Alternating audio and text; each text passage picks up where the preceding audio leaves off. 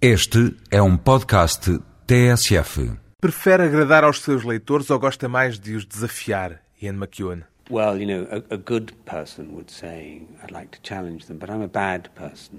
Uma boa pessoa diria: Gosto mais de os desafiar, mas eu sou má pessoa. O que é que quer dizer desafiar o leitor? Isto é, os maus romances são um desafio para os leitores.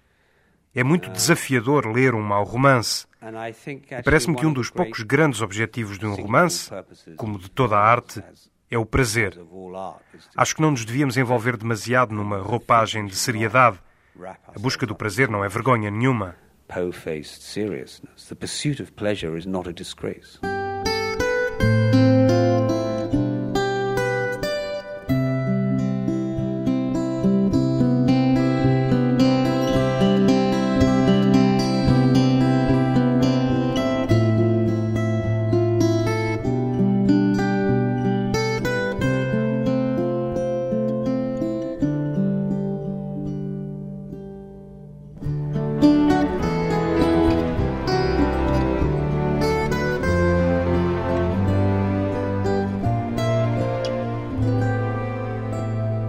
Ian McEwan, 52 anos, escritor, é o autor de alguns dos mais aplaudidos romances ingleses dos últimos anos.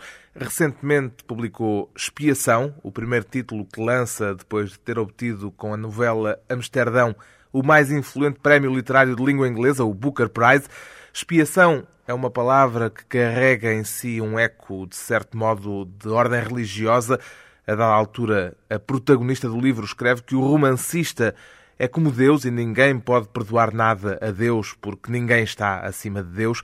Também por isso, ninguém pode perdoar o romancista que estabelece os critérios e as regras do mundo que ele próprio cria. Comecemos por este eco religioso. O Ian McEwan é de alguma forma uma pessoa religiosa? No.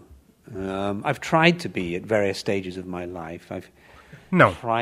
Tentei sê-lo em vários momentos da minha vida. Tentei ter esses sentimentos especiais e algumas vezes cheguei a convencer-me a mim próprio. Mas feitas as contas, penso que o que nós fazemos por causa de um acidente da evolução biológica comporta em si o extraordinário dom do pensamento racional. Acho que o nosso tempo na Terra é muito breve e que não há nada antes dele e que não há nada depois dele, o que nos põe sobre os ombros uma enorme responsabilidade. And this puts on us a great responsibility. E entende isso como uma dádiva ou como se pode às vezes pressupor, lendo os seus romances, como um fardo? No, it's a sort of tragedy with which we live. We Não, have this é uma espécie de tragédia com a qual vivemos. Temos este extraordinário dom de consciência. Ardemos por este brevíssimo instante, pelos nossos 50 ou 80, ou seja, quantos forem os anos que vivamos. E temos esta grande responsabilidade de usar estas mentes maravilhosas que nos foram acidentalmente confiadas pela evolução biológica. A personagem principal do seu último romance, já o disse, é alguém torturado por um sentimento de culpa. Por que é que a culpa está tão presente na nossa cultura, no nosso modo de lidar com a vida, com este dom de que falava ainda agora? Era por isso que lhe perguntava se muitas vezes não será mais um fardo do que propriamente um dom. Well, I suppose there are two things. Um, human nature has many, many sides. Julgo que há dois aspectos. A natureza humana tem muitas facetas. Somos capazes das coisas mais terríveis. Quem se der ao trabalho de examinar, por exemplo, o século XX, que terminou recentemente, pode observar atos de uma tal barbárie e crueldade, e basta olhar apenas para a Europa, enquanto ao mesmo tempo nós somos criaturas extremamente morais. Ou seja, nós realmente importamos-nos com o modo como nos comportamos. Portanto, a combinação destes dois elementos, estas possibilidades destrutivas que temos na nossa natureza e o nosso apurado sentido quanto ao modo como devemos atuar, mesmo quando não atuamos desse modo, dá origem a este extremamente poderoso sentimento de culpa. E, na verdade, julgo que uma das obrigações do romancista é explorar esta nossa natureza extremamente contraditória. And really, I suppose the no- one of the tasks of the novel of the novelists is to is to explore this very contradictory nature that we have. Explorar a natureza humana. Sente-se de alguma forma uma espécie de cientista tentando dissecar os comportamentos? No, I feel more like either uh, an explorer Não, sinto-me mais como um explorador partindo para. Quando começamos um romance, partimos para uma viagem. uh, Temos apenas o mais impreciso dos mapas. É um pouco como a partida de Cristóvão Colombo. Pode-se ter uma ideia vaga do terreno que se tem pela frente, mas nunca se tem a certeza. Ou talvez sejamos mais uma espécie de detetive. Este é o nosso caso. O nosso caso é a natureza humana e temos de chegar ao fundo de alguns dos seus aspectos. get to the bottom of certain aspects of it. Os seus romances, em particular este último, Expiação, parecem ter eh, uma arquitetura de tal modo elaborada que agora, eh, quando estava a ouvi-lo dizer que se sente um explorador com um mapa impreciso na mão, me dei conta que ao fechar o livro senti exatamente o contrário. Tive a sensação que teve desde o início um mapa extremamente definido, extremamente detalhado do caminho que estava a percorrer e pelo qual nos guiou eh, ao lermos o romance. Now, when you come back from the journey, that's when you've got the map. And the book you read is the map. Um, É quando se regressa da viagem que se tem o mapa. O livro que você leu é que é o mapa. Quando partimos, temos algumas suspeitas, algumas pistas, boas ideias. Muitas das coisas que um romancista faz são postas de parte, são esquecidas. Por isso é que o livro acabado dá sempre essa ilusão, que é uma ilusão e é extremamente gratificante que as pessoas a tenham. A ilusão de que sempre soubemos o que estávamos a fazer. Mas não. Escrever um romance é como andar à procura de qualquer coisa às escuras, é como mergulhar. Nunca se sabe bem o que se vai encontrar. Aquilo que sempre mais se deseja são surpresas. Todas as manhãs, quando descemos para o escritório, desejamos vir a fazer, vir a criar qualquer coisa que pura e simplesmente não existia quando o dia começou. E que haja nisso também uma espécie de inevitabilidade. Mas faz esquemas, faz diagramas com as características das personagens, com o que elas fazem, já fizeram, o que hão de fazer, de que forma se relacionam umas com as outras. Eu pessoalmente não faço diagramas, mas conheço alguns romancistas que os fazem e acho ótimo. Cada qual tem o seu próprio método. Mas um diagrama não ajuda ninguém a escrever um bom romance.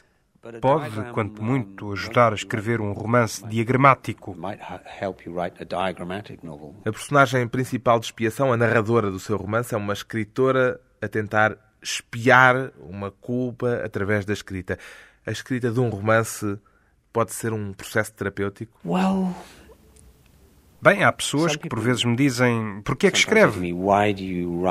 Muito bem, então aproveita a pergunta. E porquê que escreve, então? All right, why do I write? Ok, porquê é que eu escrevo? Mas antes sequer de começar a responder, penso para mim próprio: como se pode não escrever? Ou seja, às vezes sinto uma certa pena por todos aqueles que não escrevem. Bom, mas escrever não é propriamente um ato natural. A maioria das pessoas não escreve romances. I know, but I think that if people understood the real pleasures that came from writing a novel, everyone would be doing it. Eu sei, mas acho que se as pessoas se dessem conta dos verdadeiros prazeres que obtemos ao escrever um romance, toda a gente o faria. Portanto, se calhar o melhor é não falar muito disso.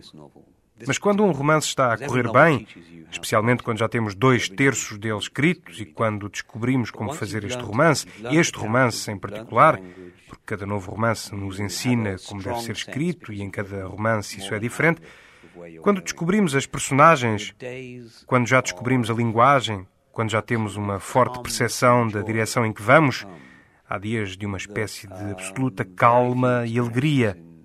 Muito poucas experiências da nossa vida adulta são comparáveis. Portanto, por que é que eu escrevo? Porque quero alcançar uma dessas manhãs, uma dessas tardes de calma e tranquila alegria, nas quais a linguagem toma conta de si própria. Quando algo de significativo começa a emergir e nós sentimos que nada poderá ser melhor. Tudo o resto, a respeito daquele romance, a publicação, uma festa de lançamento, críticas ótimas, leituras com imensa gente, nunca poderão dar-nos tanto prazer como esta primeira versão. Uh, marvelous reviews, readings which are full of people will never be as pleasurable as this now, first draft. É como atingir o cume da montanha? Then you're on the mountain then. You're on it and uh, everything else will be downhill. Estamos no cume da montanha e tudo o resto está lá embaixo.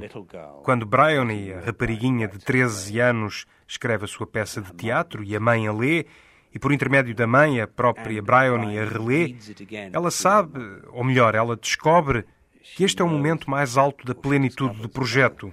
This is the highest point of fulfillment of the project. Everything else will be illusion and disappointment. Tudo o resto será ilusão e decepção, porque ela não consegue pôr os primos a dizerem as falas da peça, não há uma cortina, os ensaios correm mal. Mas ela descobriu a alegria da criação. Por esse motivo há de ser escritora pelo resto da vida fora. Como está a dizer, no fundo, é que escreve para si próprio. Não pede nem espera de ninguém que lhe conceda esse momento único e sublime que o faz escrever. Temos de escrever para nós próprios. Sabemos, no entanto, que partilhamos uma biologia, partilhamos uma cultura, partilhamos a maior parte dos nossos genes, se quiser com toda a gente, e se gostamos daquilo que estamos a fazer, há uma boa probabilidade que mais alguém goste. Talvez não toda a gente, mas alguém há de gostar. O autor de Expiação, entre o prazer da escrita e a investigação das particularidades mais recônditas da natureza humana, depois de uma curta pausa, voltamos à conversa com o escritor inglês Ian McEwan, as dúvidas e os riscos de escrever romances.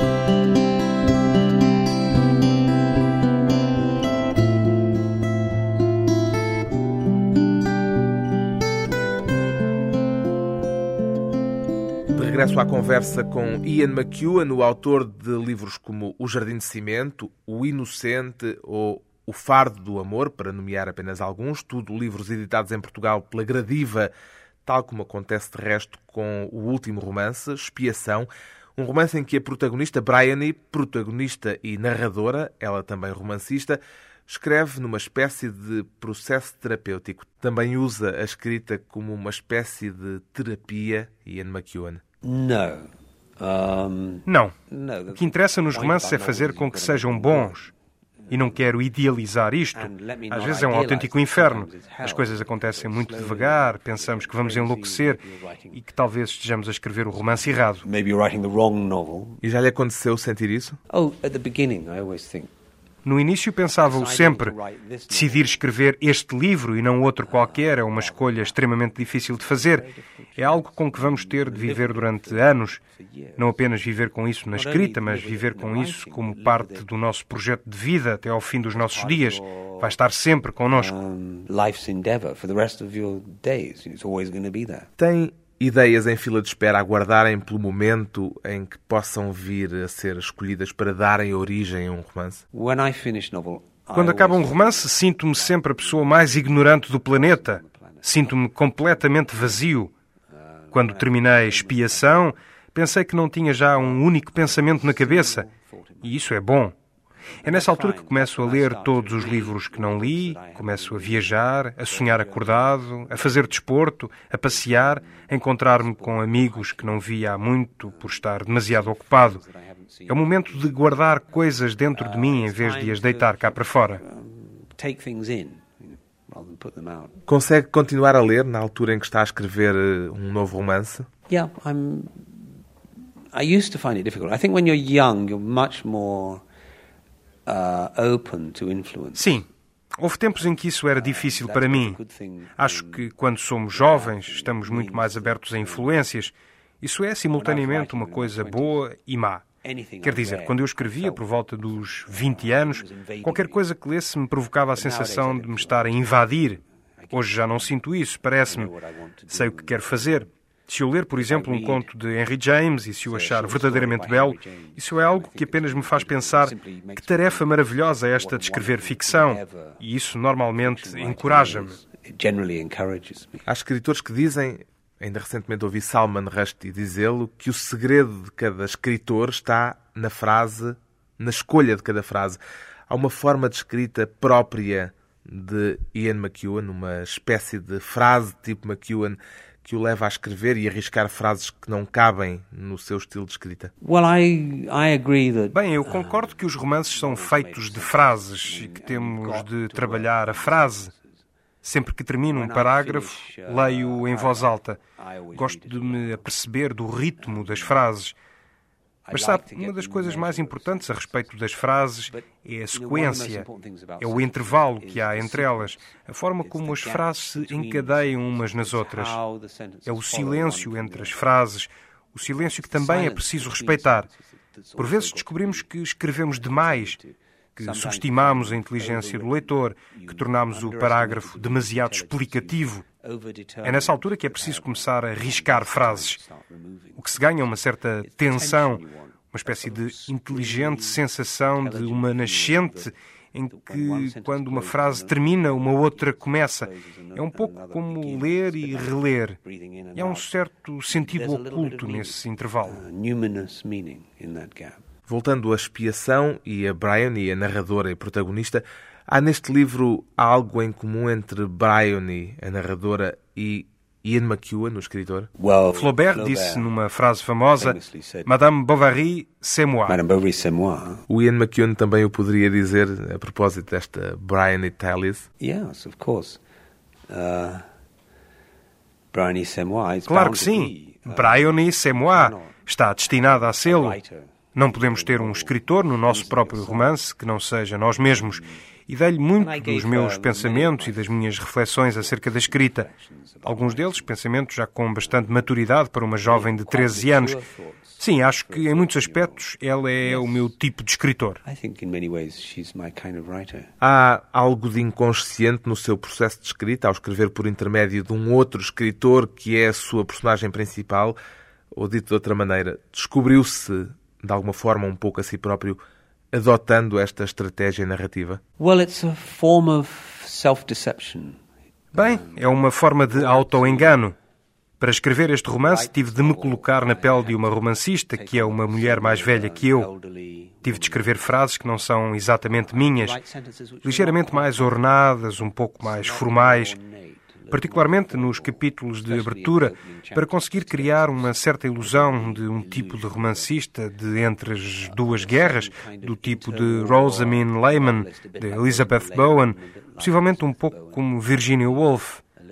Tive, portanto, de deixar de ser eu, e isso foi extremamente agradável, não ser eu. Senti-me bastante livre sendo alguém diferente. Isso fez-me escrever frases que normalmente não escreveria e escrever um tipo de romance que habitualmente não escreveria. Maybe write sentences I wouldn't normally write and to write a kind of novel I wouldn't ordinarily write. Em certo sentido, este romance é, no fundo, quase três romances. Planeou desde o início assim, com três partes tão distintas, eh, tão distintas que parece que têm cada uma a sua escrita própria. Mm, well, by the time I'd been writing the first part for a few months, I knew. Bem, ao fim de alguns meses a escrever a primeira parte, já sabia, grosso modo, que aquilo iria ter três secções. E, alguns a meio do percurso, decidi que havia de escrever um pequeno epílogo. Um, it grows out of the material. You, you a coisa emerge do material. Não se pode dizer exatamente que são três romances distintos, porque as personagens são as mesmas e a situação desenvolve-se entre elas. Mas de facto a primeira parte é construída de uma forma que torna uma novela quase intacta. As outras duas partes são, de certo modo, um pouco mais obsessivas. Não estão divididas em capítulos, existem sobretudo na mente, em primeiro lugar, de Robbie, em Dunkerque, em segundo lugar de Bryony, quando ela é enfermeira em St. Thomas, em Londres. Estas formas não foram impostas, emergiram do material. These shapes uh, are not imposed, they grow out of the material. Falou da cena em Dunkerque, na segunda parte do romance, e li alguns que o seu pai esteve justamente em Dunkerque durante a Segunda Guerra Mundial. Em que medida, até que ponto é que permite à sua biografia, à sua vida pessoal, ao que está à sua volta, que entrem nos seus romances? Well, a little. And um, when I need it, sometimes a lot. Muito pouco. E quando preciso, por vezes, bastante. A experiência do meu pai em Dunkerque foi muito diferente daquilo que eu escrevi. Ele disse-me que viu alguns soldados lincharem um homem da Força Aérea na praia. Isso interessou-me bastante e transformei esse caso num episódio importante. On the beach. And I was quite interested in that, and I, I built that into uh, an important episode. Além disso, meu pai faz uma breve aparição. Ele era motociclista, foi atingido gravemente nas pernas e, na tentativa de chegar à costa, encontrou um outro homem gravemente ferido nos braços. E entre os dois conseguiram conduzir a motorizada. Este par surpreende Robbie, a personagem do meu livro, quando ele se dirige para Dunkerque. Foi uma espécie de cumprimento para com meu pai. Mas mais importante que isso, parece-me meu pai morreu em 1996 e no último ano regressava constantemente de memória. Esses três dias a caminho de Dunkerque eram o tema de que ele queria falar permanentemente. Não apenas por ter sido o momento mais terrível da sua vida. Sempre me pareceu que terá sido também, de certo modo, o melhor momento da vida dele. It's not only that it was the most horrific time of his life. I almost, almost feel It was the best time of his life, too. That at no other time had he been so completely aware, so alive, so fully responsible for his own existence. Em nenhum outro momento ele se terá sentido tão desperto, tão vivo, tão profundamente responsável pela sua própria existência. Todos os sentidos estavam nele em alerta máximo. Embora tenha visto muitas mortes, penso que havia também nele um profundo orgulho, quase por ter feito aquela viagem, por o ter conseguido. Por isso, em certo sentido, o episódio Dunkerque foi a minha homenagem à memória de meu pai. O romance está cheio de pais ausentes. O pai de Robbie está ausente, o pai de Bryony está ausente. E julgo que isso reflete o facto do meu pai ter morrido antes de eu ter começado a escrever o livro.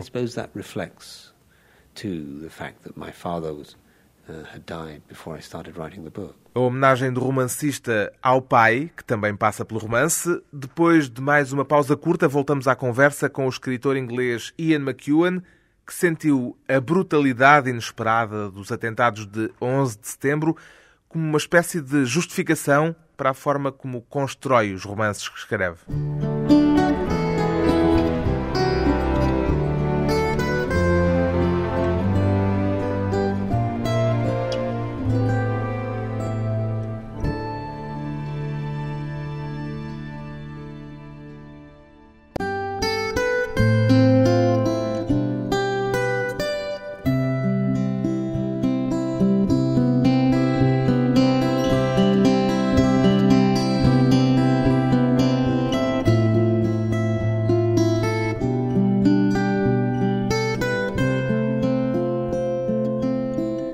Hoje para a conversa pessoal e transmissível o escritor inglês Ian McEwan, autor de Expiação, o mais recente romance de uma obra a que não têm faltado elogios e aplauso tanto do público como da crítica. É curioso que há pouco nos tenha falado da obsessão do seu pai em relação a uma experiência de três dias, uma experiência que nunca mais o largou até ao fim da vida e que ele recordava como o momento mais intenso que tinha vivido. É interessante porque me parece que esse é um processo que está presente em praticamente todos os seus romances. Há sempre um episódio, um nó a partir do qual tudo se desenvolve, que altera a vida das personagens e que funciona como uma espécie de motor da narrativa. Entende a vida, as nossas vidas de seres humanos comuns, também deste modo, quer dizer, como a consequência de um momento chave, tal como acontece nos seus livros? Well, only very few of us are going to get through life without some sort of crisis. Bem, só muito poucos de nós atravessam a vida sem uma crise de qualquer tipo.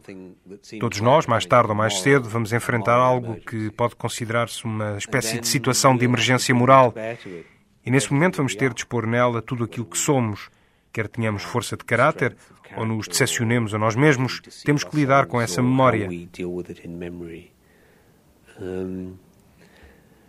And people used to say to me, "Well, you, you know, you have these extraordinary episodes that just erupt in um, into the ordinary day." Um, Há gente que me costuma dizer: os seus livros têm sempre esses episódios extraordinários que de repente irrompem por entre a normalidade. Por que é que faz isto? Ou então, isto não é um bocadinho irreal? Ora, depois do 11 de setembro, que me parece o caso exemplar de um desvio súbito a uma situação de normalidade por algo extraordinário, sinto-me mais do que nunca justificado. No sentido em que não é só em vidas estranhas e peculiares que isso acontece. Acontece-nos a todos. A morte de alguém que nos é próximo, um acidente estranho, algo que se perde ou algo que corre mal em grande escala. Acontece-nos a todos. Portanto, para mim, esses episódios são formas de moldar e testar as personagens. Se queremos desvendar a natureza humana, temos que fazer com que qualquer coisa aconteça. Não podemos ter apenas gente a olhar para as paredes. Temos de pôr a natureza humana em movimento e eu vou à procura, para isso, de algumas situações extremas para iniciar a minha investigação.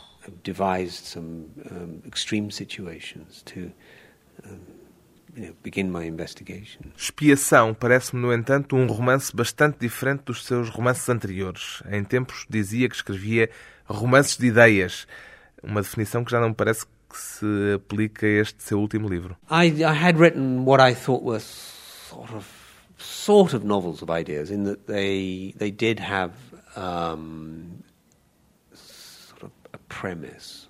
Escrevia aquilo que julgava serem uma espécie de romances de ideias, no sentido em que tinham, de certo modo, uma premissa. Isso começou com Ah, A Criança no Tempo e incluiu O Inocente, Cães Negros e O Fardo do Amor. Amsterdão, apesar de ser apenas uma novela curta, foi um corte com isso. Nasceu de um pequeno esboço de ideia e senti-me bastante liberto com isso. Acho que não poderia ter escrito Expiação sem antes ter escrito Amsterdão. Embora isto possa parecer estranho, porque são livros muito diferentes. Em Expiação deixei que as coisas fluíssem, algo se relaxou em mim. Em parte por causa daquilo de que falávamos há pouco, por ter personificado um outro romancista, e em parte por ter deixado que as personagens conduzissem o romance, em vez de as ter submetido a qualquer ideia prévia que eu próprio tivesse.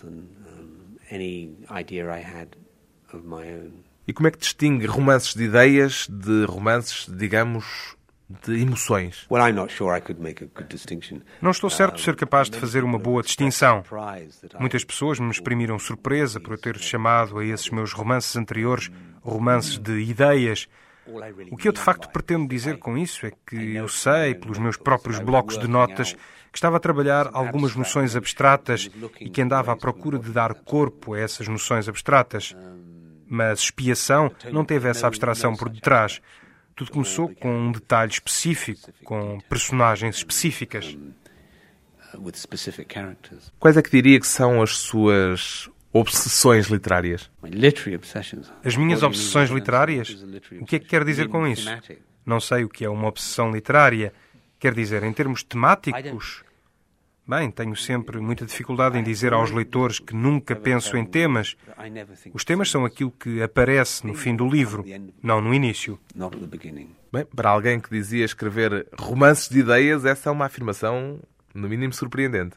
Yeah, but those ideas were always quite specific, you know, and they were specific to each novel. Sim, mas essas ideias eram sempre muito específicas. Específicas para cada romance. Tinha uma ideia, digamos, em Cães Negros, em que queria pôr em confronto uma visão sobrenatural do mundo com uma visão racional do mundo. Para isso encontrei o que me parecia uma história. Por isso é que lhe chamava romance de ideias. Agora, se racional versus irracional é ou não um grande tema na minha obra, é uma questão que deixo aos outros.